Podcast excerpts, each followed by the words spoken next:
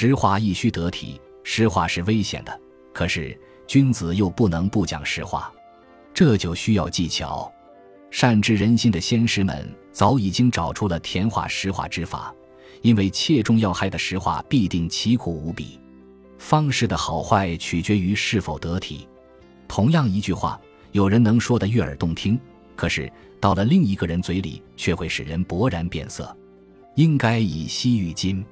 明理之人一点就透，如仍执迷，则当缄口。对王公贵胄，既用猛药，盐甘食苦之术，就是专门为此而发明。